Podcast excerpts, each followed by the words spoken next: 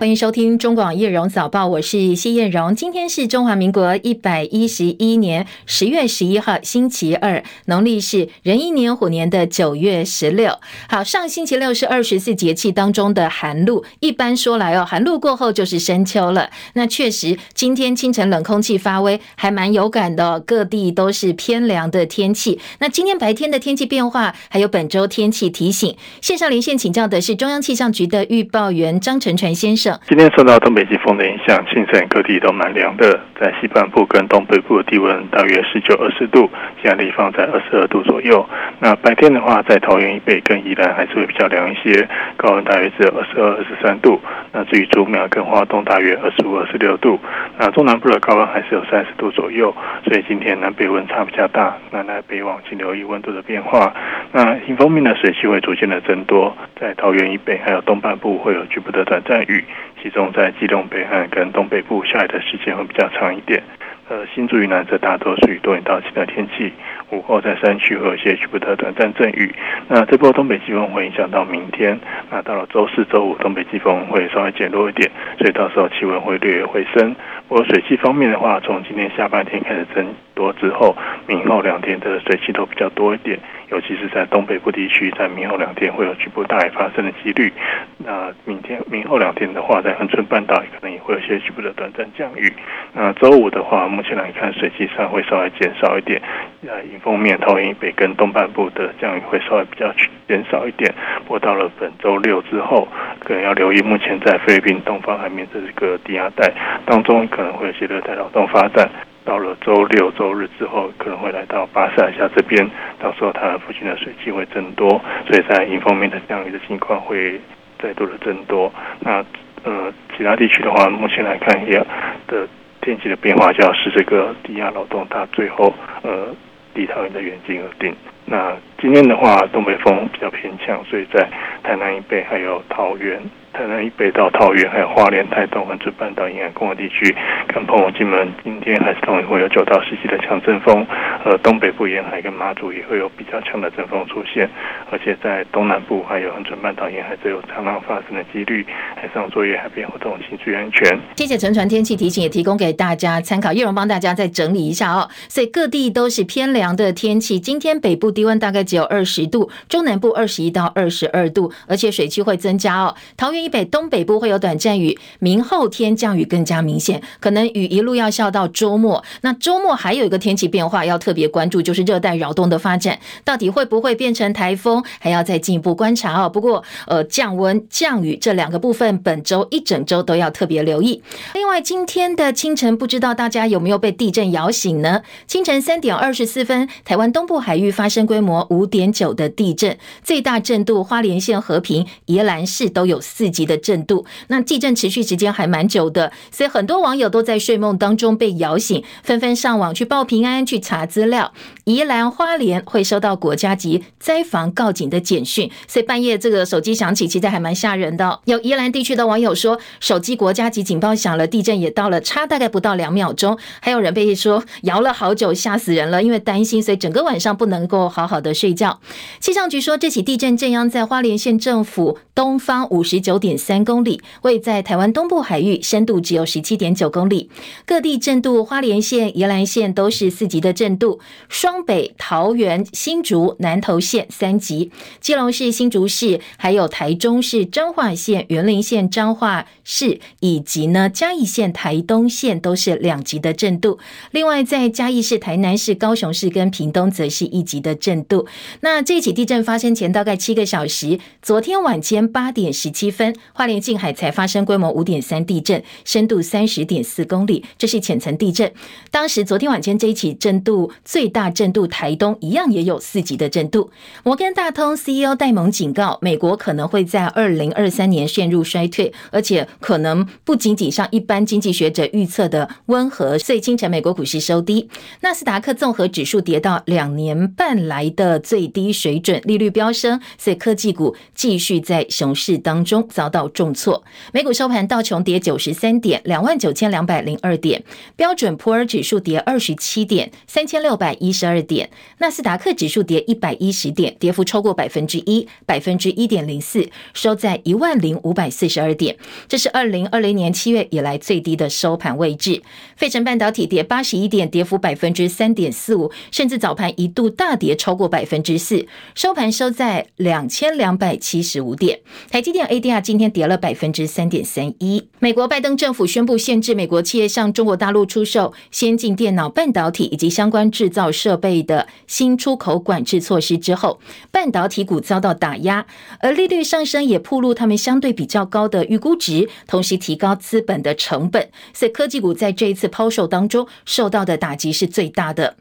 债券市场收市，不过十年期美国国债期货交易走低，也代表殖利率会在十一号继续走高，因为殖利率跟价格是反比。十年期国债期货价格下跌大概百分之零点六。华尔街知名大空头欧洲太平洋资产管理公司市场策略师西夫，他最近接受媒体访问时表示，现在美国联准会正在困境当中，高通膨会继续持续下去。他也预言说，比金融海啸更大的泡沫马上就要到了，最后通膨会赢得胜利。深夜收盘的欧洲股市，因为美国联总会可能维持鹰派路线，在预做准备，加上俄罗斯哦加强对乌克兰的飞弹攻击，地缘政治风险增加，所以欧股收盘延续上周末跌势，各个指数都是小跌作收。伦敦股市小跌三十一点，六千九百五十九点。法兰克福指数呢，微跌了零点零六点，一万两千两百七十二点。巴黎 CAC 指数小跌二十六点，五千八百四十点。昨天是中华民国一百一十一年的国庆，那蔡英文总统发表国庆讲话，公开呼吁北京当局兵戎相见绝对不是两岸的选项。他说，唯有尊重台湾人民对主权跟民主自由的坚持，才是重启两岸良性互动的根本。我要呼吁北京当局兵戎相见。绝对不是两岸的选项，唯有尊重台湾人民对主权和民主自由的坚持，才是重启两岸良性互动的根本。我们期待，在两岸边境解封之后，能够逐步恢复两岸人民之间健康有序的交流，进而舒缓台海的紧张情势。蔡总统也揭示，在接下来的任期，不但要站稳四个坚持的立场，更要透过强化四大韧性，带给世界更好的台湾。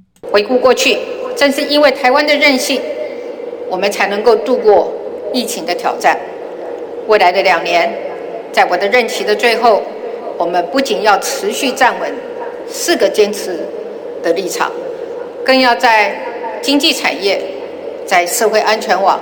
在民主自由体制，在国防战力，打造更坚实的四大韧性，把中华民国台湾打造成为一个更强韧的国家，就是现阶段国家发展最重要的目标。好，总统提到，包括强化经济产业、社会安全网、民主自由体制，还有国防战力，要靠自己哦，要把台湾打造成更强韧的韧性国家。双十国庆共机来台的架次部分，国军侦获了共机二十六架次，共建四艘次，持续在台湾周边海空域活动。其中有八架次共机进入我西南防空识别区。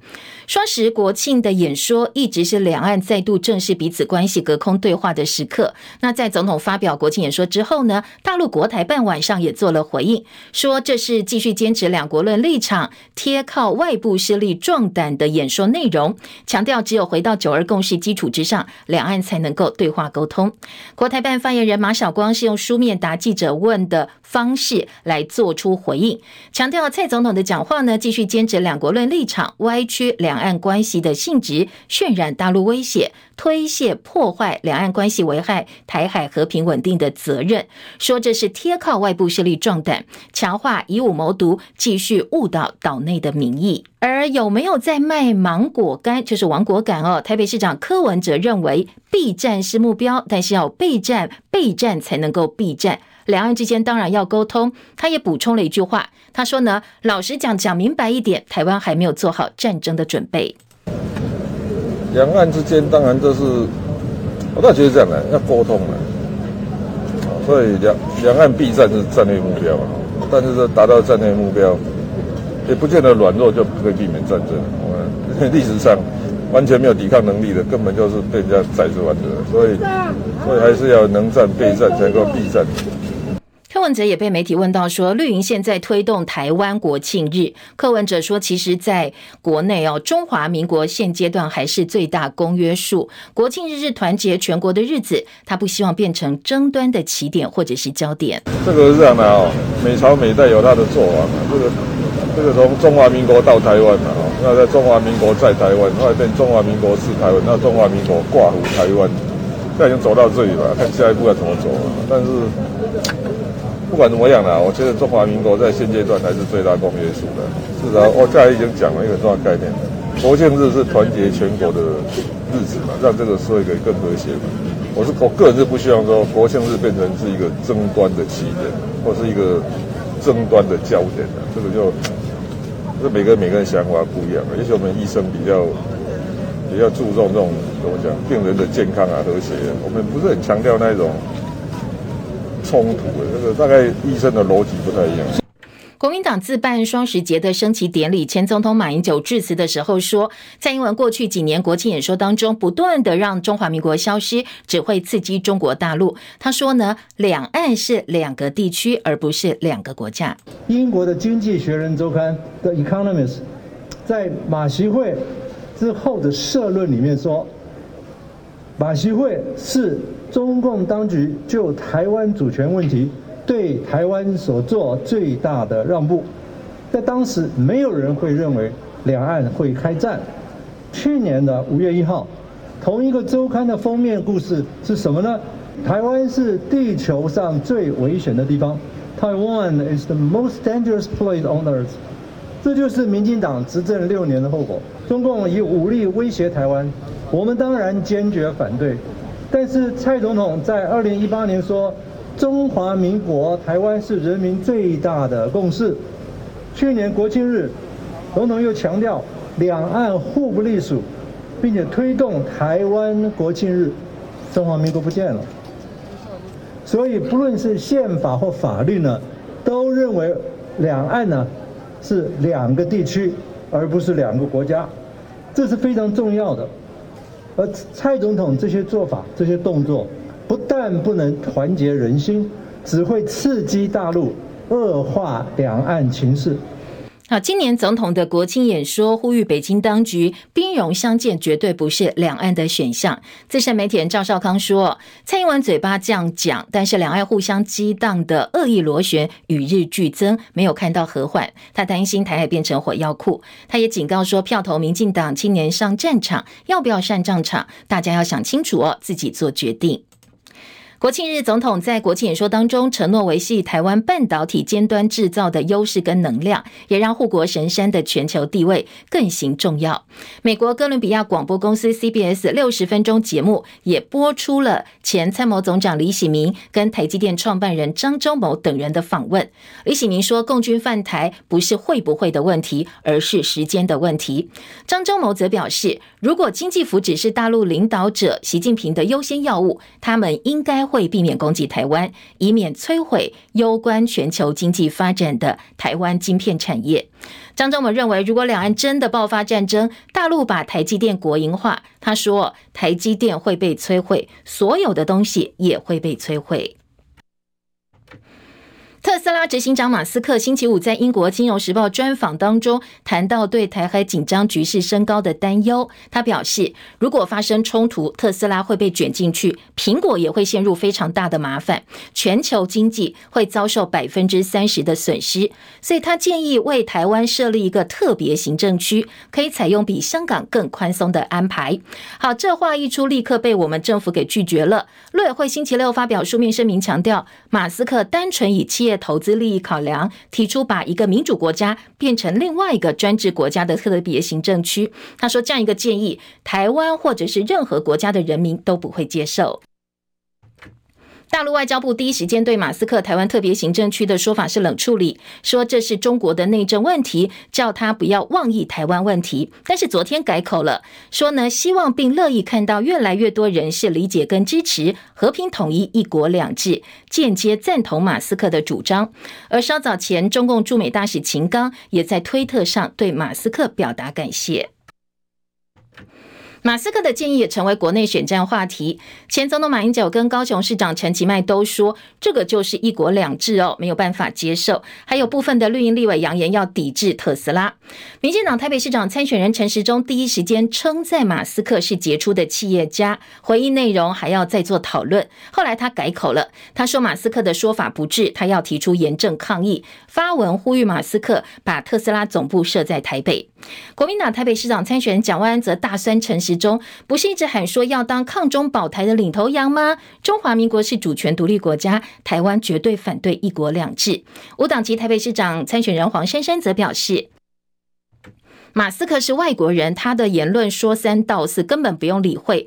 他不知道陈时中的说法为什么转来转去，质疑抗中保台不是民主党呃民进党的神主牌吗？什么时候遇到企业家竟然会转弯呢？而国民党桃园市长参选人张善政则讥讽说。特别行政区根本没有讨论的空间哦，没想到陈时中竟然是到后来才改口，说他脑袋瓜有问题。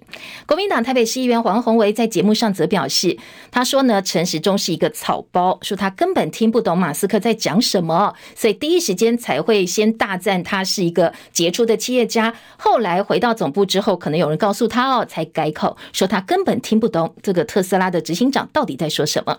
比利时学者霍尔斯拉格先前公布。为欧盟做的一份调查哦，说中国的海事扩张，除了民用的呃民船军用之外，也透过民间企业渗入欧洲。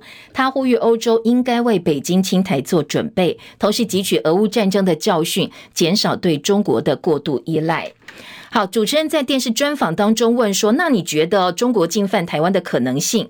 霍尔斯拉格表示：“很多人都说乌克兰是前菜，台湾才是主菜。东亚议题的重要性高过乌克兰的议题。他认为中国毋庸置疑会试图要统一台湾，而现在的局势呢是到交叉路口，必须要严加看待。而中国诉诸武力的可能性，他认为相当相当大。”朝鲜半岛，朝鲜半岛现在也不平静。睽违整整一个月，北韩领导者金正恩的身影又出现在北韩官媒的报道当中。朝鲜中央通讯社公布了几张金正恩的照片，除了报道他视察北韩核作战部队的训练之外，还说呢，金正恩认为没有跟敌人对话的必要性。北韩这一波飞弹试射，除了很频繁、很密集之外，试射的时间从半夜到傍晚，跟过去也不太一样，所以引起南韩高度关注。北韩最近除了接连试射飞弹，八号曾经出动一百五十架战斗机，传出进行大规模的空中攻击综合演习。而当天，南韩军方也紧急出动 F 三五 A 逆踪战机应对，这是北韩历史上第一次有一百五十架战机同时出动。所以外界分析，他这一次出动这么多架战斗机哦，疑似是要使武力示威的效果达到最大化。好，俄乌情势部分呢，来关心的是在乌克兰的部分哦。泽伦斯基今天表示，俄罗斯动用飞弹攻击乌克兰各大城市，他们不会因此被吓到。美国则谴责乌克兰的呃被攻击呢，是俄罗斯的野蛮行为。齐海伦的报道。为了报复克里米亚大桥被炸，俄罗斯军方周一向乌克兰境内发射了飞弹。乌克兰官员指出，周一俄罗斯发射了八十四枚巡航导弹，包括主要处理能源供应的关键基础设施遭到了袭击，有许多地区断电。乌克兰至少因此有十四人死亡，六十四人受伤。总统泽伦斯基在社群影片中说：“乌克兰不能被吓倒，只能更加团结，没有人能阻挡乌克兰。”泽伦斯基还说，将让俄军面临更痛苦的战场。英国广播公司 BBC 报道，美国白宫表示，俄罗斯野蛮袭击了非军事目标。美国承诺提供持续的军事援助，包括先进的防空系统。总统拜登说，这些袭击显示了俄罗斯总统普廷非法战争的彻底残暴。中国和印度则是呼吁缓和局势。联合国秘书长古特瑞斯表示，对于俄罗斯的飞弹攻击，他深感震惊。他将攻击描述为又一次不可接受的升级，平民为此付出了最高代价。欧盟表示，俄罗斯已经犯下了战争罪。记者齐海伦报道。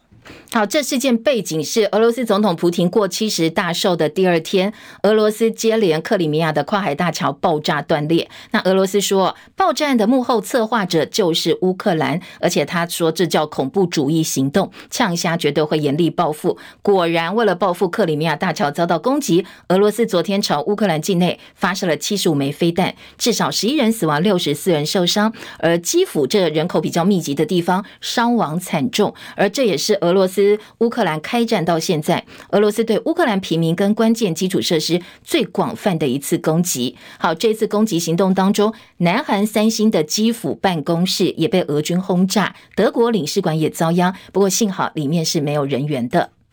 国内的政治焦点，九合一大选倒数剩下四十多天，前高雄市长韩国瑜他开始浮选了。第一站浮选助奖献给已故议长许坤元的女儿，市议员参选人许彩珍。他昨天站台的时候，现场相当热闹。真的是好长一段时间没有见，全台湾让我最怀念的城市高雄。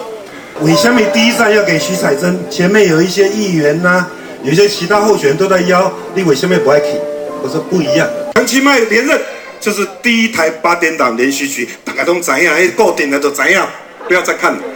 柯志恩赢的就是第二档八点档连续剧，一直到圣诞节，一直到春节，一直到明年的端午节，明年的中秋节，全世界华人，全台湾都在看高雄，对不对对？好，他用八点档来比喻现在高雄选情。他说陈其迈连任是猜都不用猜的剧本，但是如果柯志恩当选的话，第二集还会有人想看下去。昨天晚上大概八点十分，韩国瑜抵达现场，一下车立刻被大批支持者包围，随扈只能够分人海把他护送到后台。那一听到韩国瑜到现场，马上烟火四射，主持人更以让民进党闻风丧胆的战神来介绍韩国瑜哦，所以现场支持者的情绪到达最高点。前总统陈水扁夫人吴淑珍传出罹患癌症，她上个月切除左眼皮附近肉瘤之后，左上眼睑确诊是恶性肿瘤，所以在国庆日当天进行大概两个小时的手术切除及重建手术，防止恶性肿瘤蔓延。所以陈水扁在脸书发文谢谢执刀的医生，他说呢，接下来也祝福眼部开刀的吴淑珍早日康复。那到底癌细胞有没有在扩散呢？还要再做进一步检查。新北三峡传出疑似选举暴力事件，中埔里的里长参选人翁胜维，昨天晚间十点多在鸿源街遭到两名男子突袭，他的脸部以及胸口被打伤，对方说的话是恐吓他，叫他不要再选了，所以他去派出所报案。不过陈姓男子这个涉案人到达之后，他说他喝醉了，完全不记得有发生什么样的事情哦，他也否认恐吓，全案在做进一步的侦办。中华职棒中信兄弟下半季越打越猛，昨天在桃园球场出现了十三支安打，最后四比二打败乐天桃园队，下半季领先原队拉大到三场的胜差，年度战绩只落后一场半，所以也点亮了下半季的封王魔术数字七。兄弟接下来三场比赛如果通通赢的话，加上原队吞下四败，最。最快最快十五号哦，在星期六可以飞自力蜂王，抱回下半季的冠军。台股上周五收在一万三千七百零二点，下跌了一百八十九点七七点，跌幅百分之一点三七，成交量微缩到台币一千六百五十二点一四亿。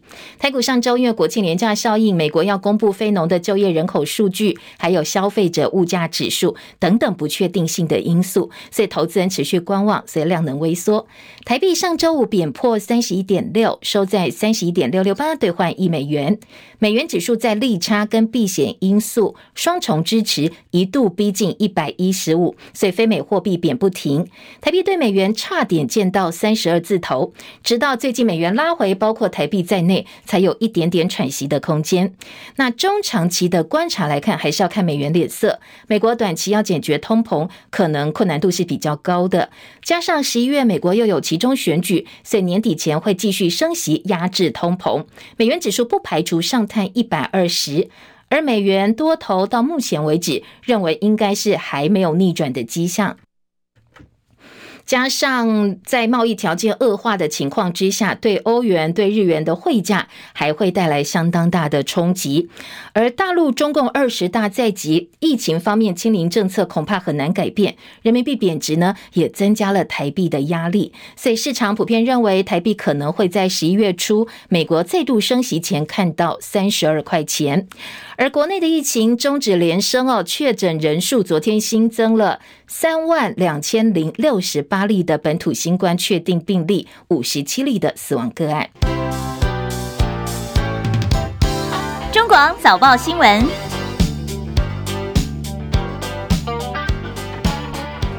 早报头版新闻重点：昨天双十国庆，呃，跟往年一样哦。双十国庆的总统演说。内容，今天一定是各个报纸头版关注的焦点。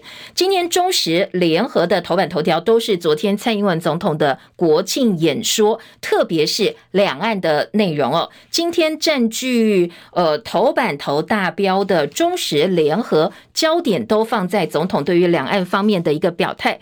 中国时报切的点是。总统说，兵戎相见并不是两岸的选项。那联合报切的点呢，则是说，我们呼吁北京呢，跟我们共寻两岸和平的方法哦。当然，呃，在内页的分析，每个报纸有不同的解读角度。那自由时报今天的头版二题一样是总统在演说当中说的话，但是就跟其他两个报纸的画风比较不一样。自由时报说，总统叫大家大声说出“我是台湾人”，要很骄傲的讲出来。而财经报纸呢，今天经济的头版下半版面重点切的是台积电创办人张忠谋，他接受 CBS 访问的时候强调，如果大陆领导者习近平他重视经济福祉的话，就不会武力攻打台湾，因为破坏了晶片，那可能就会影响到全球经济了。好，财经报纸当然也很关心我们两岸的最新发展。报纸的社论部分，当然重点也放在这一篇国庆演说。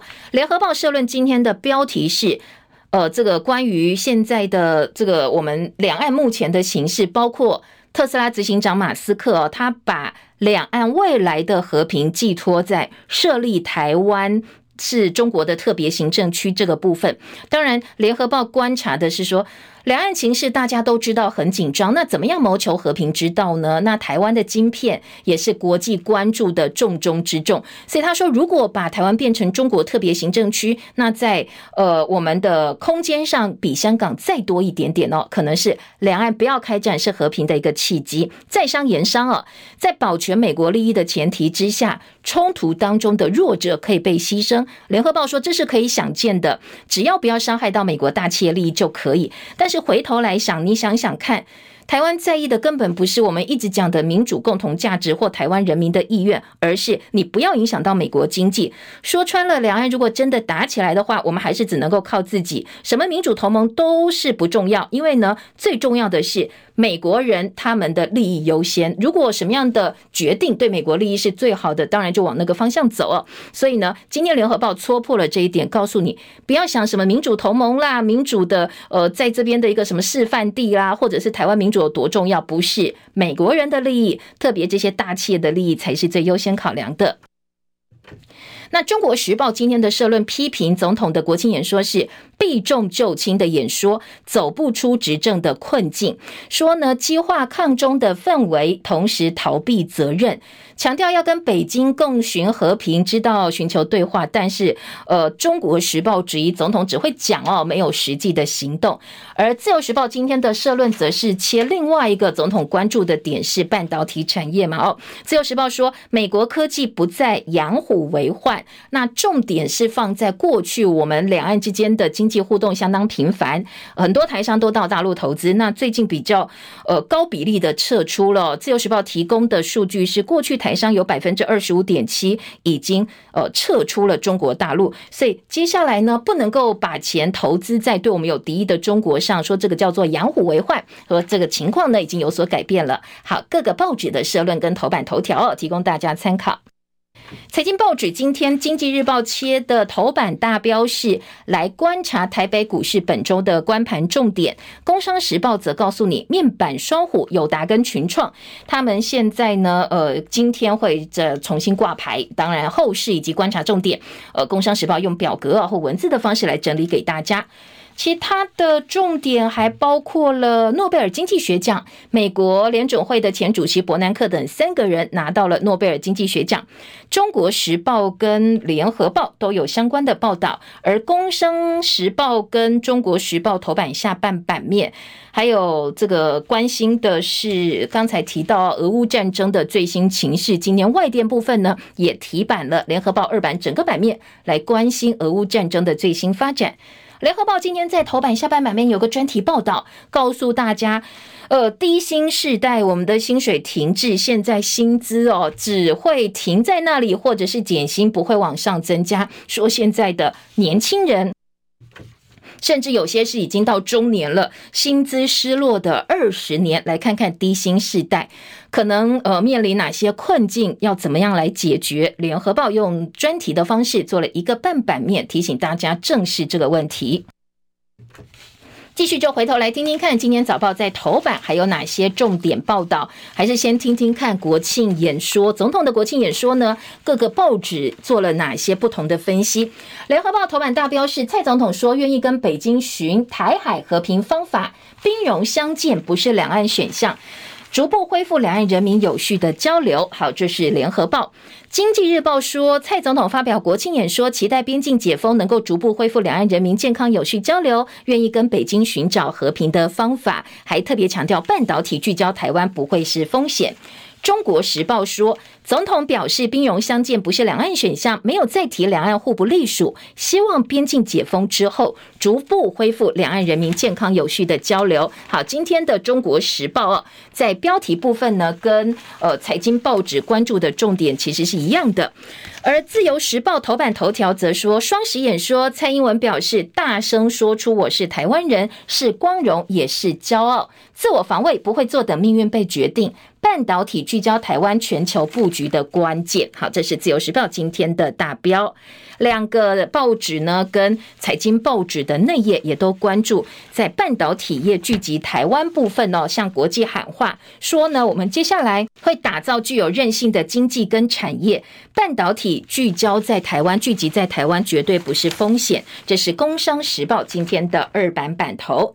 而自由时报呢，也特别有张忠谋接受美国媒体访问，说中国如果重经济的话，会克制对台动武，因为要保护全球的晶片啊。刚才有提到哦，在晶片部分，呃，今天在自由时报的四版大标题说，张忠谋接受美国媒体访问，强调台积电供应世界晶片，所以对岸会避免攻击。有一个前提，如果习近平把经济福祉摆在前面的话，当然，如果真的发生战争，一切都被毁灭，因为老共也有可能啊，想说我把台积电抢下来就控制了晶片嘛，哦，但是张忠谋说到时候一切都会被摧毁。好，这是自由时报的报道，而在呃。中国时报的标题三版就是张忠谋说，如果发生战争，台积电将会被摧毁。蔡英文说，台湾在半导体供应链会进行最佳的配置。学者建议积极思考跟培植下一个关键产业，不要把所有的希望都只寄托在。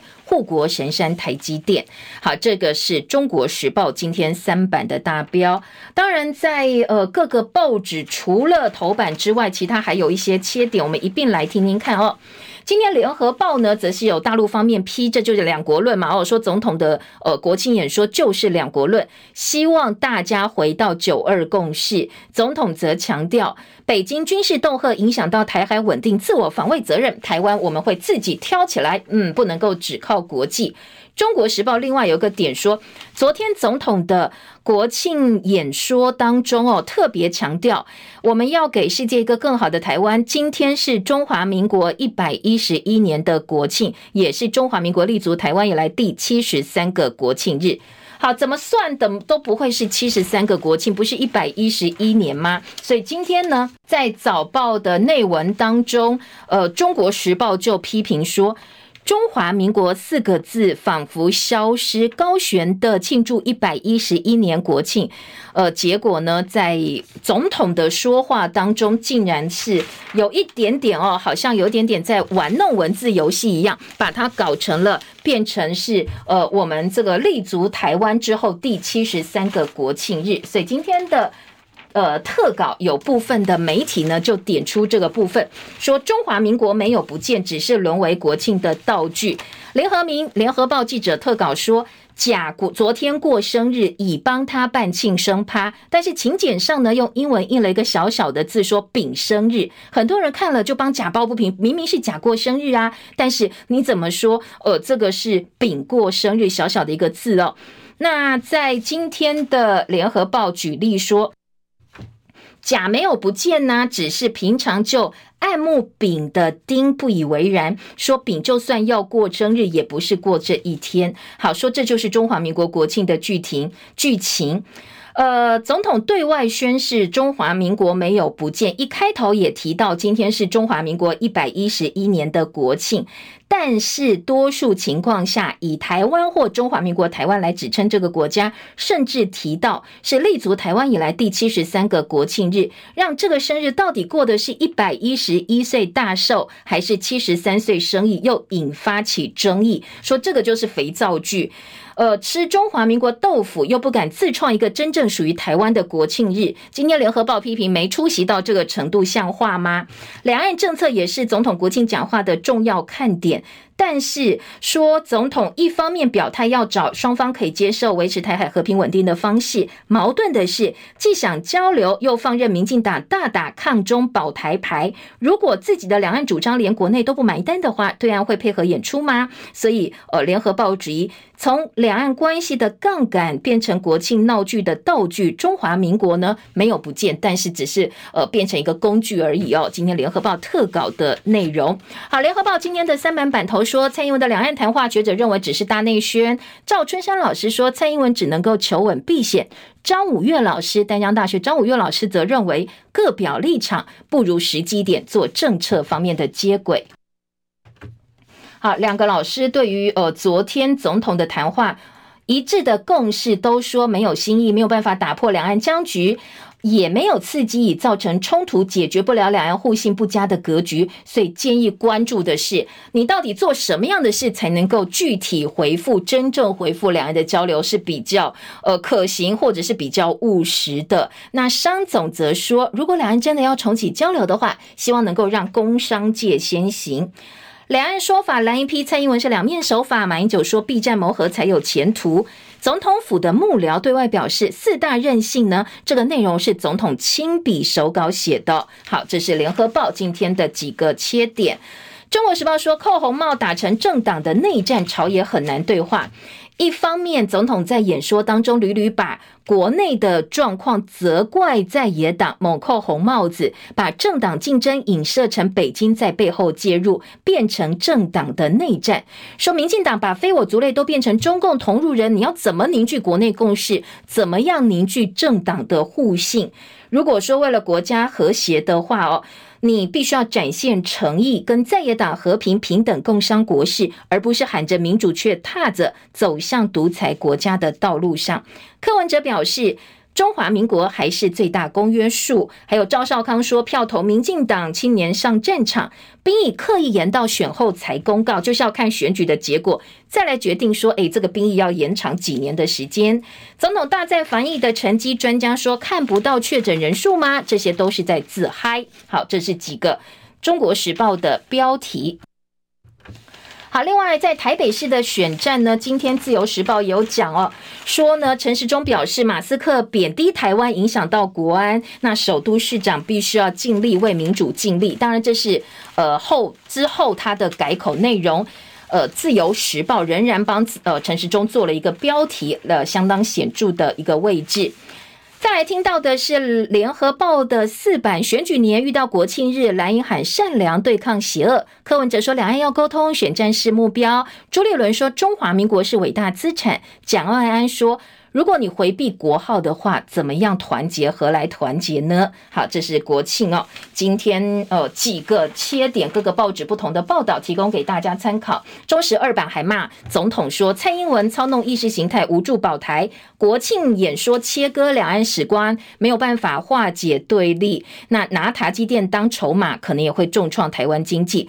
切割两岸史观，当然就是刚才提到立足台湾七十几年，跟我们一百一十一年的国庆，你到底这个庆生是从什么时候开始起算？从一九四九年起切开跟大陆的关系吗？用中华民国台湾另外过生日吗？这是今天中国时报在二版的标题，当然也说国台办批评蔡英文毫无对话以及。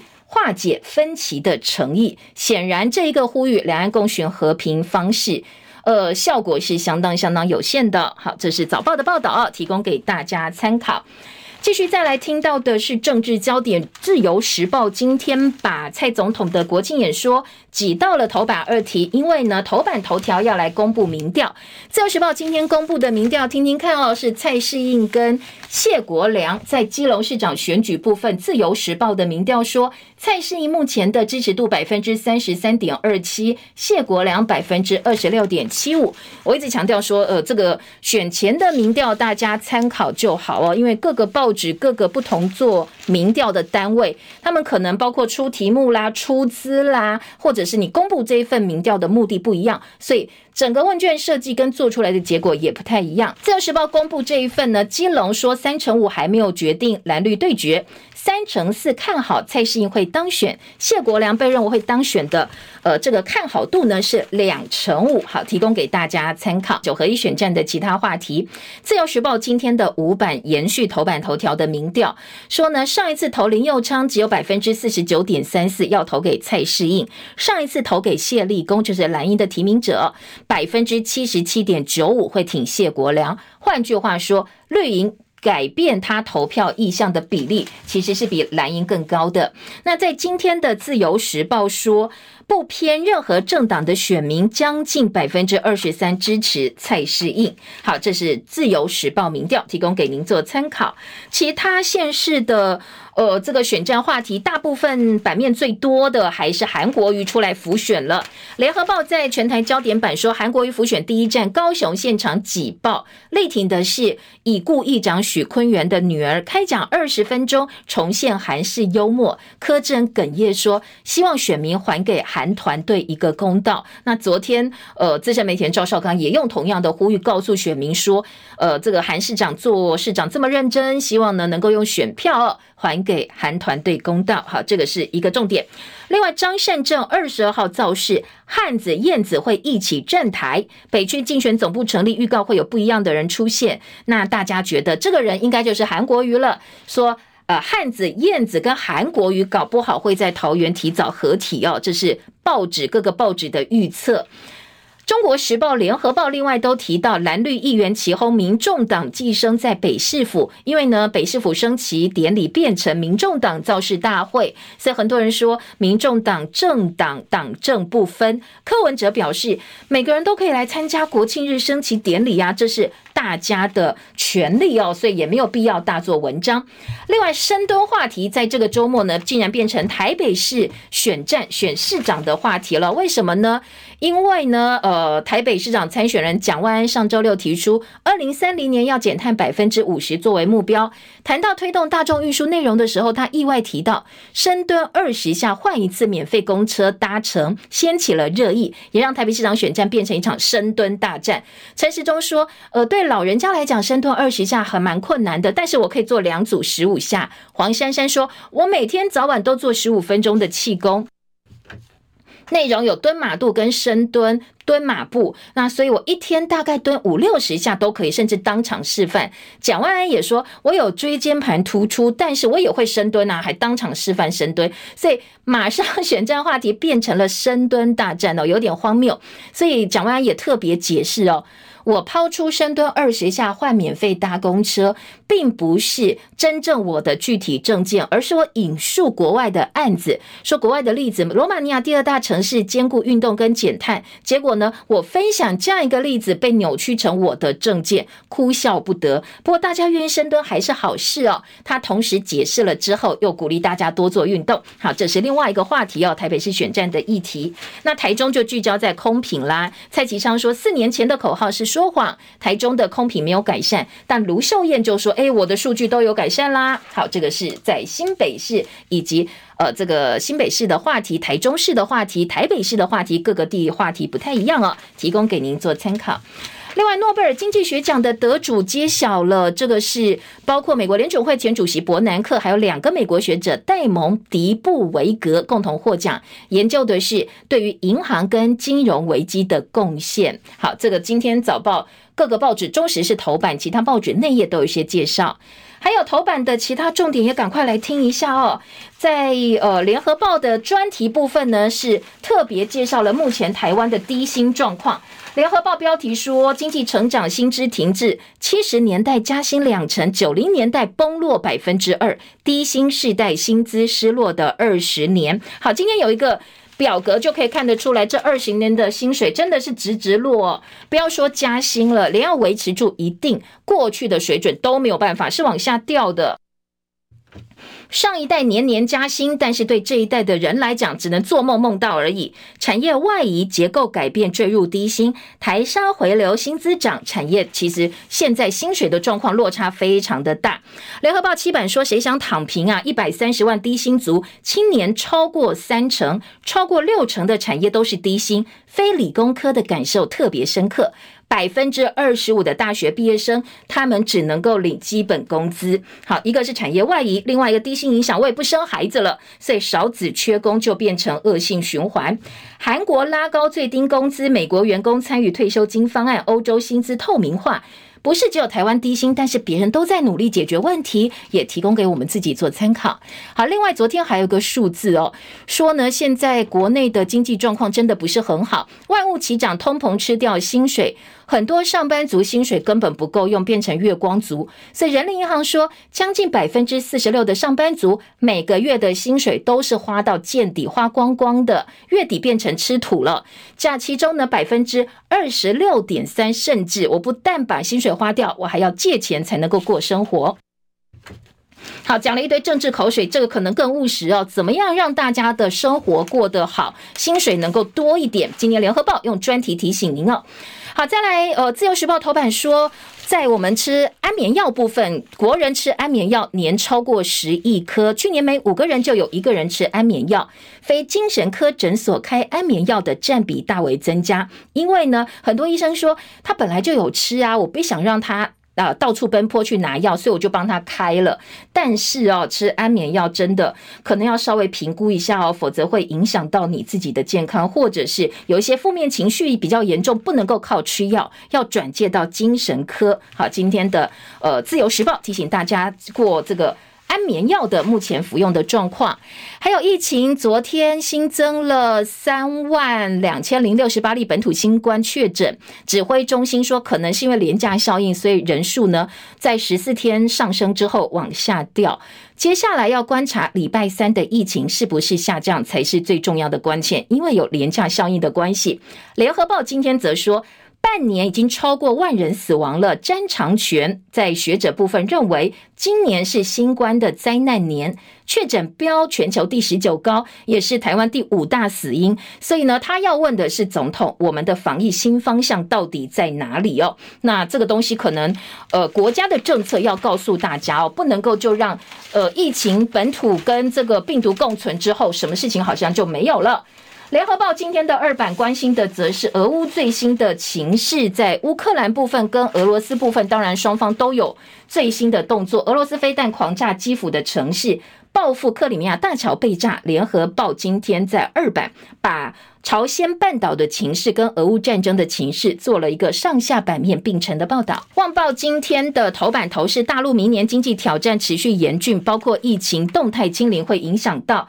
还有在二十大部分呢，联合报今天两岸新闻版说，二十大人事诡谲，政治先行不设接班人。那当然，十九大就已经看看慢慢模糊领导人的这个部分，人事的部分妥协色彩相当浓厚。好，如果对二十大最新发展有兴趣的话，联合报今天有整个版面的报道。还有内页新闻跟头版呢，今天在呃《自由时报》的重点是同性被害人年增百分之二十一点一，亲密关系的暴力通报不止异性哦，在最近几年，同性的亲密关系的暴力对待也越来越多了。《自由时报》头版下半版面的数字，谢谢大家的收听，我们时间到了，祝福您今天美好顺心，记得哦，雨具不要忘记，保暖衣物不要忘记，因为真的变天了。这里是中国广播公司。